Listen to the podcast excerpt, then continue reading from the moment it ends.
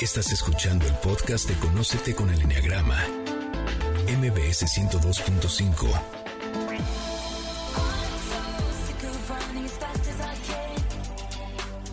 buenas tardes, esto es Conócete, nosotros somos Adelaida Harrison y Andrea Vargas y hoy vamos a tocar un tema apasionante y difícil que nos incumbe a todos porque lo vivimos día a día.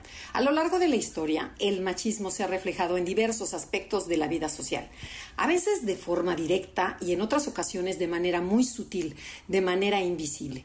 Y llega a ser tan común el machismo en nuestra cultura latina y en otras, que parece natural y llegamos a creer que así debe de ser.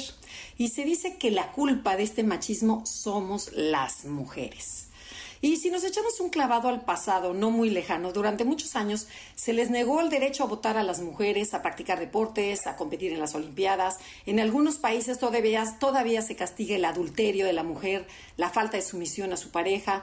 Lo vemos en el mundo empresarial, en donde la mujer en grandes puestos ejecutivos sigue ganando menos que el hombre por el simple hecho de ser mujer. Como ven, nuestro programa va a estar intenso y se va y se van a sorprender con el conocimiento y experiencia que tiene en el tema nuestra gran invitada. Pero antes que nada, quiero saludar a mi querida Adelaida. ¿Cómo estás, Adelaida? Y tú nos presentas a esta gran mujer. Pues muy bien, Andrea, muy contenta, estoy entusiasmada con este tema, pero sobre todo con el enfoque diferente y fresco, que no tiene nada de fresco porque Marina Castañeda, nuestra gran invitada, que ahorita presentaré con honores, tiene una experiencia enorme y este, el primer libro acerca del machismo invisible, lo escribió hace muchísimo tiempo, 2012 nos dices, Marina. 2003, así es. Tres, perdón. Eh, Marina Castañeda Goodman, psicoterapeuta, conferencista, autora de los libros La experiencia homosexual y El machismo invisible, así como junto con la ilustradora Eva Lobatón publicó El machismo ilustrado. En 2012 publicó su libro autobiográfico Una vida homosexual y estuvo con nosotros en el programa de radio hablando acerca de él. Su más reciente obra es COVID-19, una crónica personal recién publicada en formato digital. Marina, es un honor tenerte. Bienvenida aquí a Conócete. Estamos encantadas de que nos hayas venido a acompañar. Muchas gracias, es un placer para mí. Oye, pero no, por, no perdamos el tiempo, Marina. Platícanos, ¿qué es el machismo? ¿Cómo lo defines? Mira, las mujeres no tenemos que demostrar que somos muy mujeres. Con ser biológicamente mujeres es suficiente. Para los hombres es diferente. En una sociedad machista, los hombres tienen que demostrar que son muy hombres, que son muy machos. En toda circunstancia, en todo momento, tienen que demostrar que son más machos, más hombres que sus pares, que sus congéneres. Ah, ese extra, ese esfuerzo extra que hacen los hombres, es el machismo.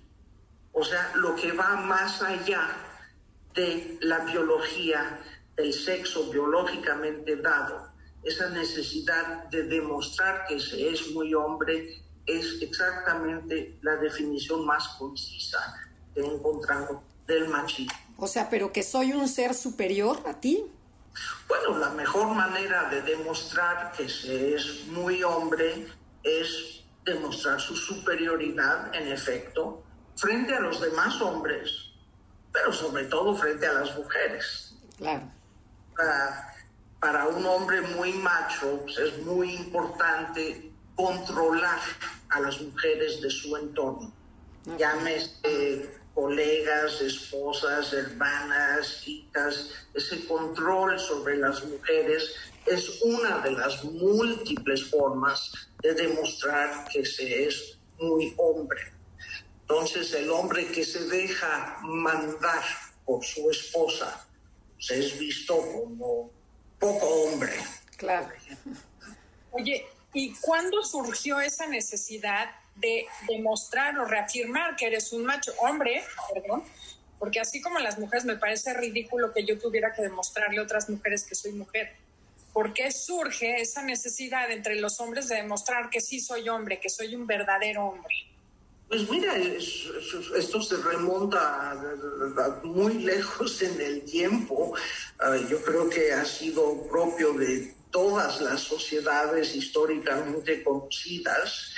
Y bueno, pues es una forma de establecer la autoridad y la jerarquía. Todas las sociedades tienen jerarquías y una es prácticamente universal es la del dominio de los hombres sobre las mujeres. Ahora, las razones de ello seguramente se encontrarán sobre todo en el reino de la economía. O sea, es muy práctico y a cualquiera se nos podría antojar tener a mujeres atendiéndonos y haciendo todo el trabajo gratuitamente, ¿no? Todo el trabajo del hogar, de la crianza de los hijos, tener a alguien que, que, que, te atiende 24 horas al día y se ocupa de toda la vida de la casa, etcétera, pues es algo que a cualquiera le puede gustar. Yo he oído, oído a muchas mujeres decir, ¿cómo me gustaría tener una esposa? Ah, claro, no, claro, claro, claro. Oye, claro, y una sumisa, como dices tú. Oye, ¿y qué tan cierto es que las mujeres somos las creadoras del machismo? Bueno, hay dos partes de, eso, Andrea. Uno, la tendencia universal de echarle la culpa de todo a las mujeres. Claro, claro. Pero de veras, hasta en psicología, siempre la mamá es la culpable de todo. ¿Qué cosa? Pero por supuesto. Y si al hombre le pasa algo, si está enfermo, si es diabético, si está deprimido, pues es culpa de la mujer, por supuesto, ¿no? Claro, de la vieja, claro. sí, claro. Entonces es la tendencia universal a siempre echarle la culpa a las mujeres. Ahora, también hay una parte de realidad ahí, porque sí es cierto, si observamos en México, por ejemplo, cómo las mujeres le dan la preferencia a sus hijos varones. Le dan más tiempo, les dan más tiempo, más atención, incluso amamantan más a los hijos, a los bebés varones. ¿Cómo crees? Les hacen más caso, les permiten ah, echar berrinches y portarse mal mucho más que a las niñas Ah, y entonces poco a poco va surgiendo esa figura del reyesito. Ajá, mi rey. Exacto, mi rey. Rey ah, que poco a poco se va a volver ese personaje tan clásico en la sociedad mexicana, que es el macho mexicano, a quien se conoce eh, eh, normalmente, comúnmente como alguien especial. ¿ok? Tú dirás, habrás oído a muchísimas mujeres decir, es que mi esposo es muy especial. Sí. Es que mi patrón es muy especial. Ajá. es código para decir que es un machista. Claro, es un machote mexicano. Claro. O cuando dicen es que mi esposo es de carácter muy fuerte, bueno, todo el mundo entiende perfectamente bien lo que eso significa. Significa que es el reyesito que ya creció. Claro. el reyesito que ya creció, pues está acostumbrado a ser siempre el centro de atención. Ajá. No recibe críticas, no recibe limitación alguna, no permite que se le cuestione siempre tiene la razón. Todo el mundo a su alrededor y sobre todo las mujeres del entorno deben estar atentas a él, deben anticipar sus deseos, adivinar sus deseos, aunque él no los comunique verbalmente. Y, y entonces esa figura del hombre tan especial pues, es alguien que conocemos a la perfección que todos conocemos en la vida privada, en la vida pública. Y estos hombres especiales, pues si los examinamos, eh, vemos muy rápidamente que no tienen nada de especial. Claro. ¿Y qué tanto va acompañado? Son todos igualitos. Claro. ¿Y qué tanto estos hombres van acompañados de la ira, se apoyan mucho en el enojo, en explosiones rápidas para asustar a todos su, a toda la gente. Claro, pues el enojo, el, cambio de humor súbito es, es, sumamente eficaz. O sea, calla a cualquiera. Claro. Porque la mujer dice, bueno, es capaz de todo. En una de esas me pega o me gritonea. Eh, entonces, esa, esa, esa utilización del enojo, del mal humor, es una maniobra de poder, por supuesto. Es una forma de callar y poner en su lugar a las mujeres del entorno. por ejemplo, en un ejemplo clásico, si el hombre de la casa regresa del trabajo de mal humor, pues toda la casa entra en alerta roja. ¿Qué le pasa? ¿Qué le pasará? Y viene la esposa, oye, mi amor, ¿qué te pasa? ¿Tienes hambre? Te traigo un sándwich. Este, te sientes mal, te traigo una aspirina o te preparo tu drink. Y todo el mundo eh, entra en alerta roja y él pues, muy cómodamente recibe todas estas atenciones sin nunca tener que decir nada, porque de él nunca va a decir que le pasa algo. Marina, tenemos que ir a un corte comercial, pero te quiero dejar con una pregunta. ¿A los machos nacen o los hacemos? Estamos en Conócete y el tema del día de hoy son las trampas del machismo con Marina Castañeda. Si les gusta el programa pueden descargar el podcast en himalaya.com, Spotify y todas las, las plataformas de podcast.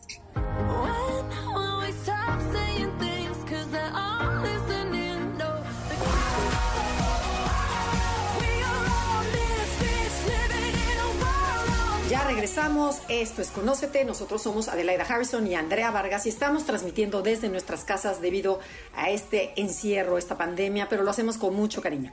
Eh, bueno, teníamos una pregunta buenísima. Adelaida, adelante y después seguimos con la mía. Así es, Marina. Antes del corte te estábamos preguntando si a los machos los hacemos o ya nacen machos. En gran parte los hacemos.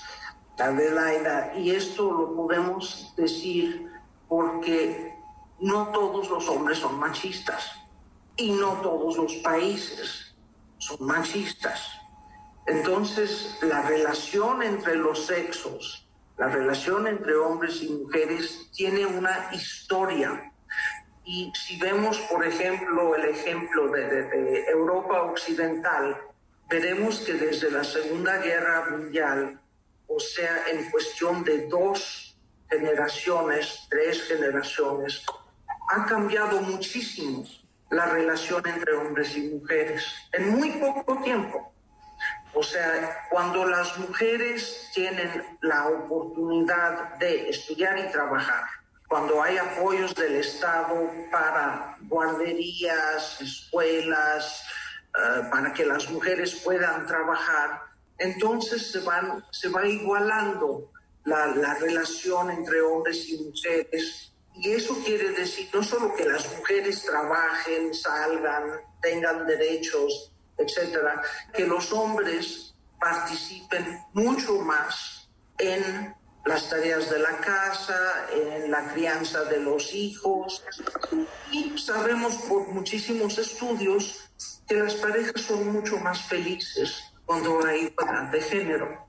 Bueno, esta historia nos demuestra que la relación entre hombres y mujeres no es determinada únicamente por la biología, sino que es en gran parte determinada por la educación, la cultura, ambiente, eh, los derechos de hombres y mujeres, ah, las leyes.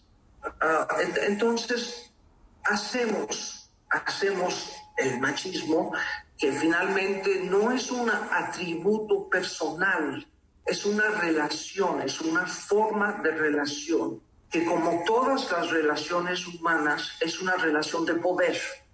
Claro.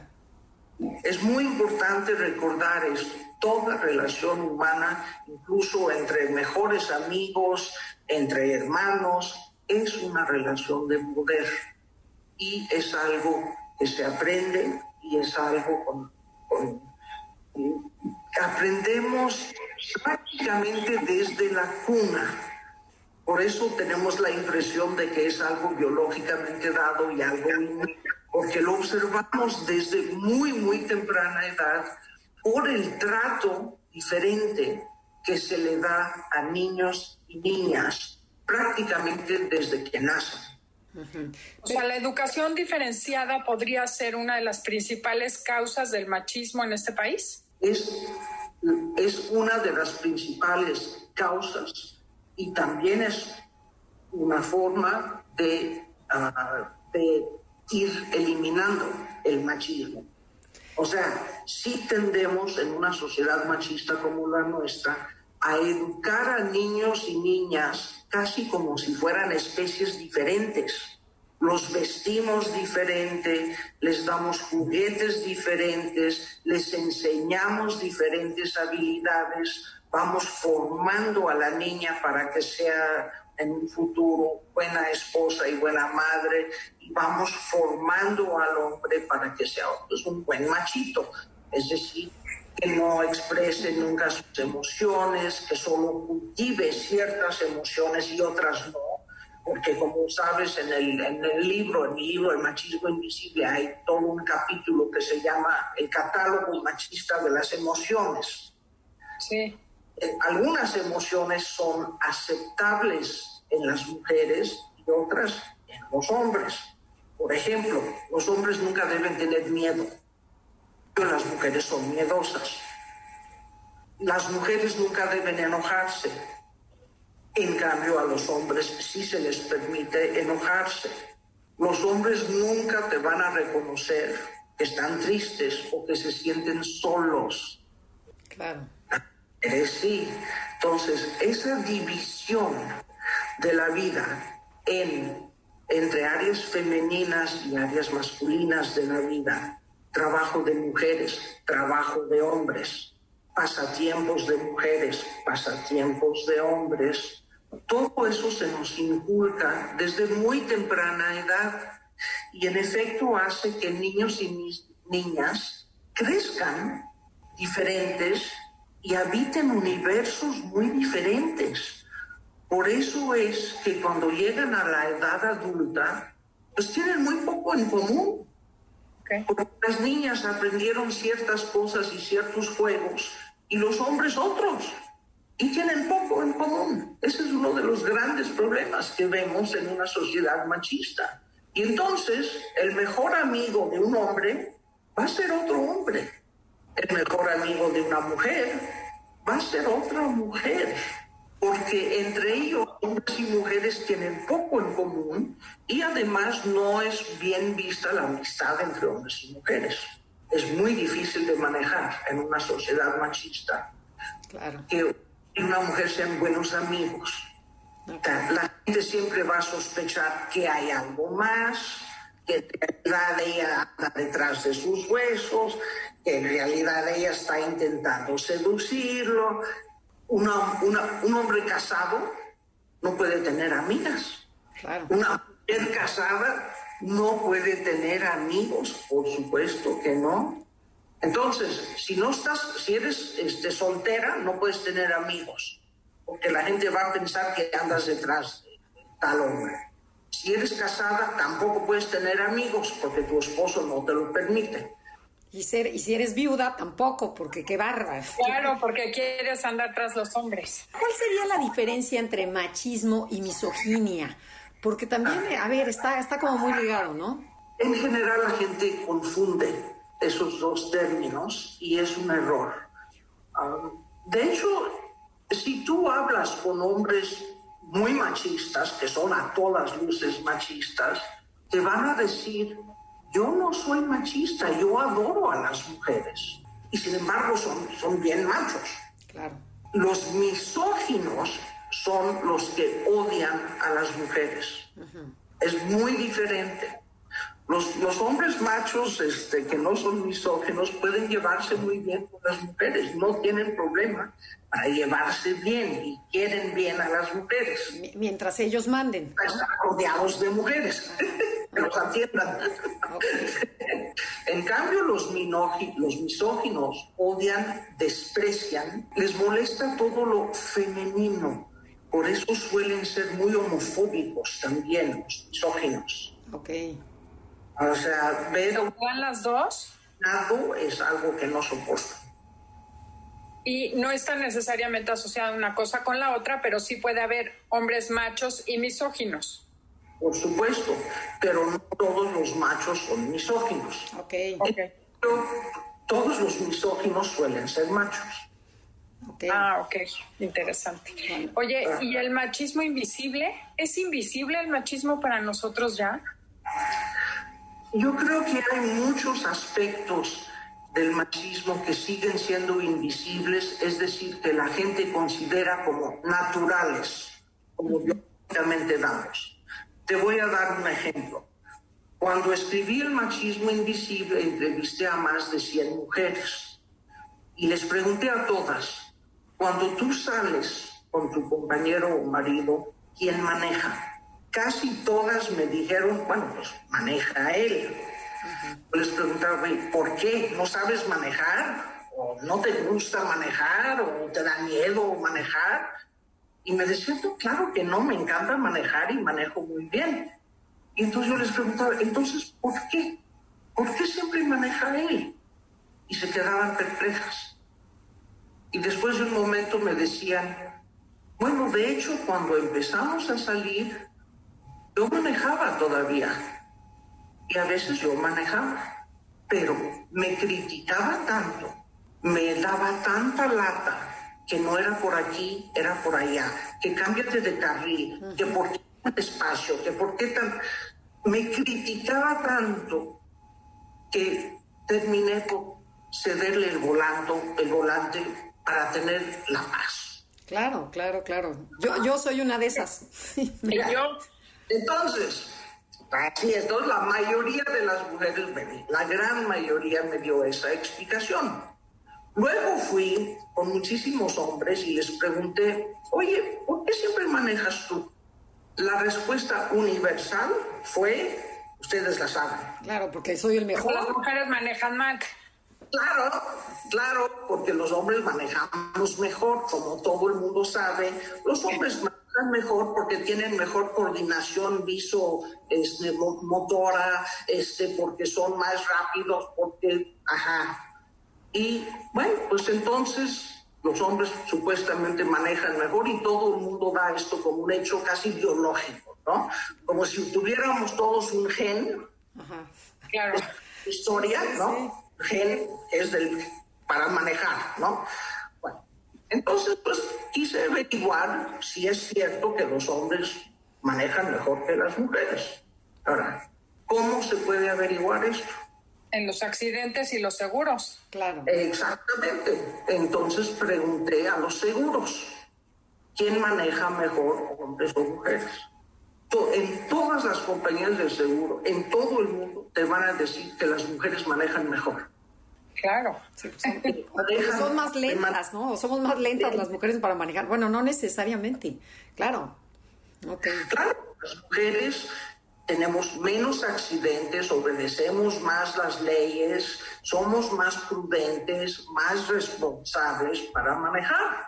Entonces, ahí, pero ahí es donde vemos cómo se articulan estas creencias machistas, en donde todo el mundo da por sentado que los hombres manejan mejor que las mujeres.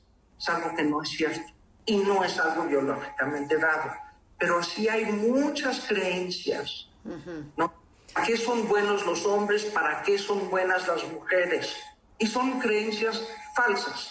No, o sea, mucho se debe también a la parte física, ¿no? De, de, el hombre, la fuerza que tiene no se compara con la de la mujer, entonces lo sientes que es más habilidoso para ciertas cosas.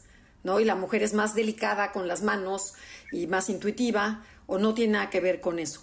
Bueno, la fuerza física, hay una diferencia evidente en lo que se refiere a la fuerza física. Ahora, la gran mayoría de los hombres hoy día ya no son agricultores ni son albañiles, están empujando botones igual que todo el mundo. Claro. Entonces, se requiere más fuerza física para manejar una computadora, ¿estarás de acuerdo?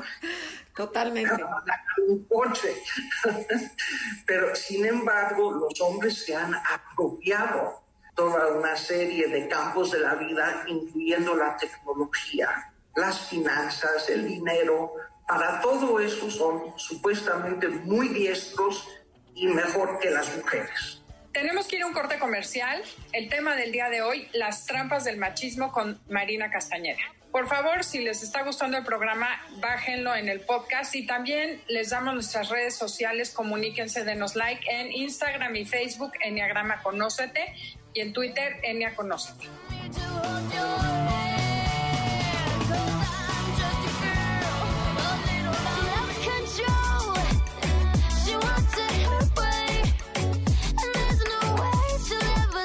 Regresamos, nosotros somos Adelaida Harrison y Andrea Vargas y estamos hablando sobre las trampas del machismo con la doctora Marina Castañeda. Oye Marina, a ver, cuéntanos, pero ¿cuál es la sombra de este machismo? ¿Los machos sufren? O sea, ¿qué, ¿cuál es la parte oscura de esta parte del machismo? No cabe duda que los hombres también son víctimas del machismo, no tanto como las mujeres, por supuesto, pero también sufren mucho porque solo aprenden cómo ser hombres, cómo ser machos. Entonces, así como um, en las actividades de la vida cotidiana eh, hay hombres que manejan empresas, pero no son capaces de prepararse el desayuno. Claro.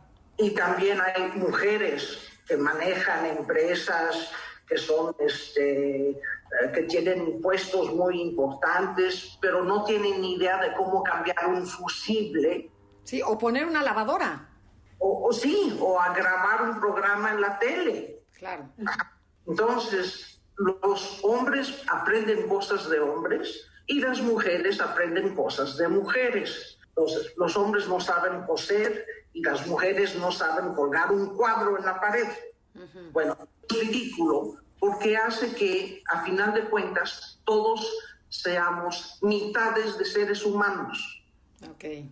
Y eso es muy grave en el siglo XXI, porque ya todo el mundo debe saber hacer todas estas cosas de la vida cotidiana. Todo el mundo debe saber coser un botón o planchar una camisa o cambiar un fusible o checar el aceite del coche. Todos debemos saber hacer estas cosas. Esto se refiere únicamente a actividades, trabajo, incluso pasatiempos. Pero en el, en el reino de las emociones, esto también es muy, esta división también es muy dañina, porque solo ciertas emociones son permitidas en los hombres y otras en las mujeres. Entonces esto hace que para los hombres sea muy difícil, por ejemplo, admitir, confesar que sienten miedo. ¿eh? Que están tristes, ¿no? Muy difícil compartir que están tristes o que se sienten solos o que... Um, que necesitan algo, ¿no? Necesitan cariño, necesitan, o sea... Exacto, exacto. No, no lo saben expresar o lo expresan como los animales, nada más con ojos tristes. Uh -huh. Gimiendo, gimiendo, como los perritos. bueno. Eso no es suficiente. Entonces, yo creo, y, y, lo sé por mi experiencia como terapeuta, que los hombres sufren mucho de esto. De hecho, una de las preguntas que, que les hago a los hombres cuando no son capaces de expresar lo que traen dentro, no son capaces de decir estoy eh, triste o estoy deprimido, siempre les hago una pregunta, o más bien les digo, oye, como que te siento muy solo, ¿no? ¿Solo? ¿Te sientes muy solo? Y casi todos empiezan a llorar. ¿De veras? ¿Qué tal? Es el paradigma de que los hombres tienen que ser fuertes, que los hombres no lloran, que los hombres no sufren. Entonces, encima lo tienen que sufrir en soledad. Exacto, lo tienen que sufrir en silencio. Muy pocas veces lo admitirán y probablemente solo con sus amigos varones y cuando estén bien alcoholizados. Claro. Además, claro, porque si no, incapaces, ¿no? Sí, sí, sí. Al contrario. Entonces los hombres sufren de eso y no saben lo que se están perdiendo. Porque la relación con los hijos, por ejemplo, la relación con la esposa, se ven afectadas por ese muro de silencio, ese muro impenetrable de yo, estoy, yo siempre estoy bien, a mí no me afecta nada. No, yo no tengo ningún problema, la que tiene problema eres tú. Claro, todo controlado, no pasa nada, ¿no? No pasa nada, el famoso no pasa nada, no me pasa nada. Y entonces, pues se pierden muchas cosas. Entre otras cosas, eh, se pierde la amistad con las mujeres, y qué lástima. Y las mujeres se pierden el tener amigos varones. No, y de esa, esa conexión humana, ¿no? En, donde puedes hablar de alma con alma. Te ponen una barda que dices, no te metas a mi vida. Entonces se pierde esta parte vulnerable. Y a mí siempre me, me, ha sorprendido mucho esto, porque yo estudié fuera. Yo estudié la preparatoria en Francia, la universidad en Estados Unidos y Francia. Y pues yo siempre desde la preparatoria tuve amigos varones con quienes iba a comer, a cenar, este, a platicar, a caminar. Tenía amigos. Bueno, pues aquí en México es bien difícil. Y me he dado cuenta que la gran mayoría de las mujeres no tienen un buen amigo y la mayoría de los hombres no tienen una buena amiga mujer. Y pues qué lástima, ¿no? Claro, totalmente. Porque pierdes pierdes la referencia y pierdes además la oportunidad, incluso si estás en una relación de pareja, de que alguien del sexo opuesto te pueda decir cómo piensa y siente tu pareja, ¿no? O cómo llegarle, cómo entender ese mundo que es tan diferente por la educación tan distinta que nos dan. Oye, Marina, otra pregunta, eh, porque eh, con respecto a otros países del mundo, no sé cómo está el machismo en México, creo que es mucho más grave. Sin embargo, me surge la duda de si el machismo está desapareciendo en otros lados del mundo, porque aquí evidentemente no, o las mujeres están aprendiendo a ser machas para poder sobrevivir en el mundo laboral. Bueno, en primer lugar, sí, en otros países, en, otros países occidentales, el machismo sí está eh, desapareciendo poco a poco, gracias a cambios en las leyes, oportunidades, derechos de las mujeres, trabajo, tener ingreso propio, eh, eh, poder controlar su, la reproducción, eh, por supuesto. Ahora, en México, bueno, no, tampoco somos talibanes, estamos en una escala media, ¿de acuerdo? Ahora, está cambiando sí y no. Porque mira, cada vez que he dado una conferencia o plática sobre este tema, siempre la respuesta de los hombres en el público es, Marina, yo no sé por qué hablas tanto de machismo si las mujeres ya pueden estudiar, salir a trabajar, tener ingreso propio. Eh, la situación de las mujeres ha cambiado muchísimo en los últimos 20, 30 años. ¿Por qué sigues dando tanta lata con el machismo? y la respuesta es que la situación de las mujeres solo es una mitad de la ecuación. La otra mitad de la, de la ecuación es la conducta de los hombres y esta no ha cambiado. Mm. Las mujeres han cambiado mucho, los hombres no han cambiado a la par. Siguen teniendo, aún los jóvenes, hoy en 2020, los jóvenes siguen teniendo las mismas expectativas. Es decir, ser atendidos por las mujeres de su entorno. No ocuparse del quehacer doméstico o solo ciertas cosas. En efecto, hay hombres que ya van al súper. Generalmente lo hacen muy mal porque regresan cargados de botanas y cerveza. Pero ok, van al súper, quizá ayuden a pasar la aspiradora, pero tú enséñame un hombre que esté dispuesto a lavar los excusados. No, ninguno, ninguno. Hombre, ni uno. Entonces, las tareas sucias, entre comillas, siguen siendo de las mujeres. Los hombres siguen entonces teniendo la expectativa de ser atendidos, um, de disponer libremente de su tiempo, de su dinero, entrar y salir como se les dé la gana, no tener que dar explicación alguna, mientras que las mujeres sí. O sea, las mujeres no pueden entrar y salir libremente de su casa, no pueden gastar su dinero libremente, tienen que dar explicaciones. ¿A dónde fuiste? ¿Por qué regresaste tan tarde? ¿Cómo que gastaste tanto dinero en bla, bla, bla? Eh, ¿Y por qué ves tanto a, a, esa gente? Y, los hombres que controlan a las mujeres a través del celular es una cosa, bueno, muy, muy típica en la sociedad mexicana, de la cual las mujeres se quejan mucho, ¿eh? Es que me, me dicen, es que me habla a cada rato para saber qué estoy haciendo. Sí, el control a todo lo que dan. Sí, sí. Y, algunas dicen, bueno, bueno, pues lo entiendo, es que me quiere mucho y quiere saber cómo estoy. Ajá, mangos, trata de voltear la cosa. O sea, tú háblale a tu esposo cada hora y pregúntale dónde está y con quién está y por cuánto tiempo y a ver cómo, a ver cómo reacciona. Claro, no, no, no, no, no lo, no lo soportan. Tenemos que ir a un corte comercial. El tema del día de hoy, las trampas del machismo. Y nos gustaría, Marina, que regresando del corte nos des algunos tips de qué podemos hacer diferente con esta situación.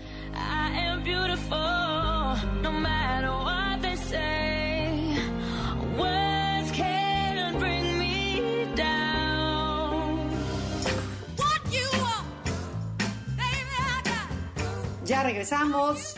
Nosotros somos Adelaida y Andrea y estamos con Marina Castañeda hablando sobre las trampas del machismo. Nos queda un bloque, nos vas a dar tips y también queremos que nos platiques sobre tu nuevo libro y sobre, bueno, los diferentes libros que tienes para que la gente se empape de toda esta, de toda esta información tan poderosa y que nos sirve tanto a las mujeres. Entonces, bueno, ¿qué tips nos podrías dar, Marina, acerca del machismo? ¿Qué podemos hacer para cambiar esta sociedad? Yo creo que lo, más importante, bueno, lo más importante siempre va a ser el aspecto económico y jurídico. O sea, eso es algo que como sociedad tenemos que mejorar.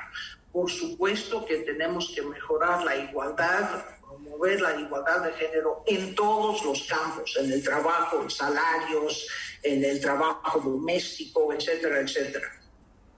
Más allá de eso, tenemos que cambiar la educación de niños niñas. O sea, que los niños no solo aprendan cosas de niños o de hombres, sino que aprendan también habilidades básicas que normalmente son reservadas a las niñas. Sí, que aprendan a cocinar, que aprendan a coser, que aprendan a criar, a educar, a, cuidar al bebé. Eh, y las mujeres, por su lado, también tenemos que ponernos a trabajar, en el sentido de si nos incumbe aprender a cambiar un fusible, a pintar una pared, a, este, colgar un cuadro, tenemos que manejar la chequera, manejar las cuentas en banco, entender del mercado de, de valores, a mí me da mucha rabia cuando oigo a mujeres decir, ay no, esas cosas a mí no me interesan, mejor que las haga mi marido.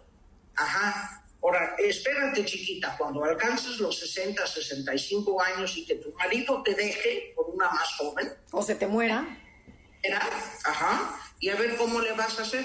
Cuando, estés, cuando tengas 65 años y no sepas cómo manejar tus inversiones, las cuestiones legales y financieras de la casa, que no sepas qué hay que hacer con el coche cuando se descompone, que no sepas cómo arreglar en una fuga en el excusado.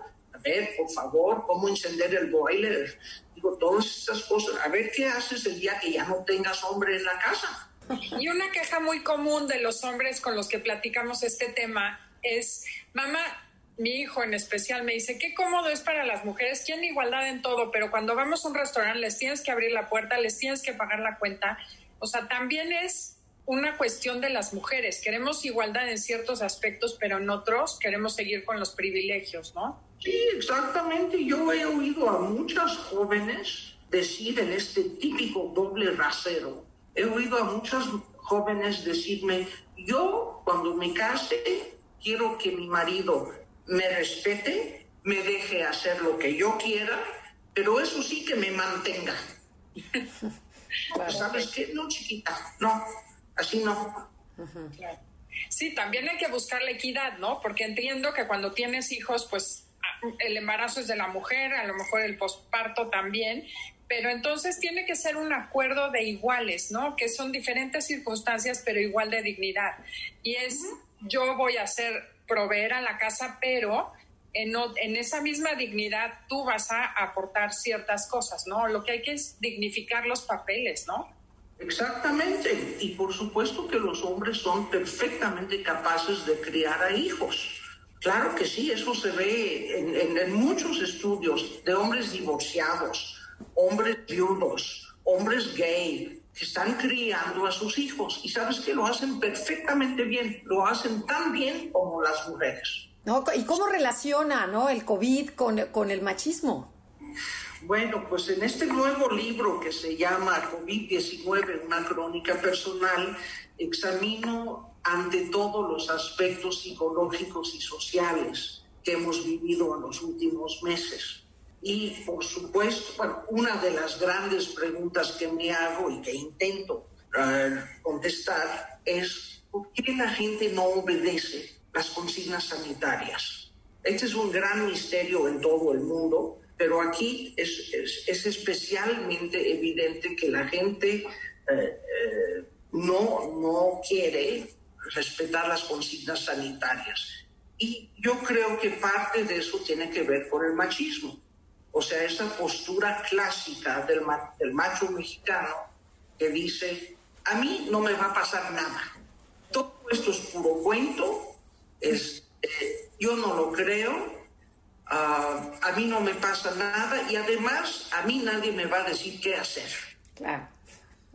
Ah, no, pues esto en efecto hace que, que, que, tenemos, que tengamos uno de los niveles de contagio más altos del mundo. Y sí es muy sabido que en México las mujeres se cuidan más, cuidan más su salud, van más al médico, toman mejor sus medicamentos, cuidan más su dieta, etcétera, etcétera, y seguramente se están cuidando más en el COVID también. Entonces, pues esto es, es, es un gran problema. Ahora, no es un problema limitado a México. También es cierto que todas las sociedades occidentales se han vuelto sumamente individualistas. Es decir, yo, yo, yo por encima del bien común. Lo que a mí se me antoje, lo que yo quiera hacer, mi libertad de movimiento, etcétera. Por lo cual, pues va a ser muy difícil controlar esto. Sale sobrando decir que México tiene los primeros lugares en muchas cosas, mortandad, tasas de contagio, violencia, violencia intrafamiliar. Sí, la cuestión de la violencia doméstica que se ha disparado y los problemas de pareja que se han disparado durante el encierro y el encierro parcial en el que todavía seguimos, porque eh, la, la, las mujeres lo dicen de una manera, dicen, es que no sé qué hacer con él, en casa todo el santo día. Porque quiere que me ocupe de él, que lo atienda, que, que le ayude en todo. Y, y, y, él, pues en cambio, no ayuda en nada, o ayuda en poco, ¿no? Y la gente se exaspera y se han disparado los problemas de pareja porque no saben qué hacer juntos. Están acostumbrados a que cada quien tenga sus salidas, sus amistades, sus actividades sociales cuando están encerrados juntos, en realidad no, no saben qué hacer y no saben de qué hablar. Claro, no, y añádele el machismo, ¿no? El factor machista, o sea, se empeora la cosa. Que al final del día es lo mismo que decías, Marina, al principio del programa. los hombres piensan diferente y no tienen nada en común con las mujeres que están educadas distintas. Entonces, toleras la relación de pareja o de familia porque se compensan por fuera con los amigos y las amigas. Y en este momento queda muy patente ese machismo invisible que no estamos conscientes y ni siquiera nos damos cuenta de que se puede resolver a través de abrirnos unos a otros a conocer y mejorar esas relaciones. Sí, sí, sin duda. Ahora, habiendo dicho eso, es normal que dos personas encerradas juntas, sean del sexo que sean, pues van a tener problemas porque estamos muy acostumbrados a socializar. O sea, tú ves en la Ciudad de México, por ejemplo, la gente sale, mucho, sale dos, tres veces por semana a ver a sus amigos, etcétera, y ya no estamos acostumbrados a estar en casa. Cada vez que hay un puente, todo el mundo sale disparado de la casa como si estuviera en una cárcel. ¿no? de la población agarra la autopista del sol. Bueno, ¿por qué no sabemos estar en casa, tranquilos? Como la gente hacía antes, en tiempos de nuestros abuelos, la gente se quedaba en casa, no necesitaba tanta socialización. Entonces, eh, hay, hay, muchos problemas psicológicos derivados de la pandemia que he tratado de explicar o de interpretar en este nuevo libro, COVID-19, una crónica personal, que está eh, únicamente en formato digital, pero sigue fácilmente en Amazon, en iTunes, en todas las plataformas este, de libros en línea. Qué maravilla, qué maravilla. Marina, ¿y qué quisieras decirle a todo el público? Nos queda un minutito sobre tu libro y sobre consejos sobre el machismo y sobre el COVID y lo que tú quieras. Mira, uno de los principales problemas del encierro y del COVID ha sido la cancelación del futuro. O sea, ya nadie puede hacer planes, ni a dos meses, ni a seis meses, ni a dos años, olvídate de diez años. Ya no existe la posibilidad de hacer planes entonces, eso angustia y deprime muchísimo a la gente y es uno de los problemas principales. Mi consejo es, invéntate proyectos, aunque sea de un día o de una semana, pero invéntate algo que hacer que te dé propósito, que te dé una intención, que te dé una actividad y mantén tu rutina normal lo más que puedas. Levántate a la misma hora, come a las mismas horas, no este, vístete, no sigas empantuflado todo el santo día. Ajá. Entonces, ese sería mi consejo. Si no tienes proyectos de corto plazo, invéntatelos. Un rompecabezas, hacer un pastel, arreglar eh, la casa. algo, algo, algún proyecto, porque no podemos vivir sin proyecto a futuro. Claro, entonces lo que hay ahorita, reinventarnos totalmente. Exacto. Pues muchísimas gracias, Marina. De verdad que ha sido un placer platicar como siempre contigo en un tema tan esclarecedor, sobre todo desde un punto de vista, de vista distinto de la conciliación, la conciencia. Y bueno, a los que nos escuchan les agradecemos que nos hayan escuchado hoy. Como ven, hay muchos libros que leer, hay mucha información disponible para que cambiemos nuestra perspectiva y hagamos algo diferente con esta sociedad, empezando por nosotros, ¿verdad? Así es. Los, los dejamos con Concha León Portilla. Gracias, Janine. Gracias, Felipe. Y hasta la próxima. Sigan disfrutando el resto de la tarde en MBS Radio.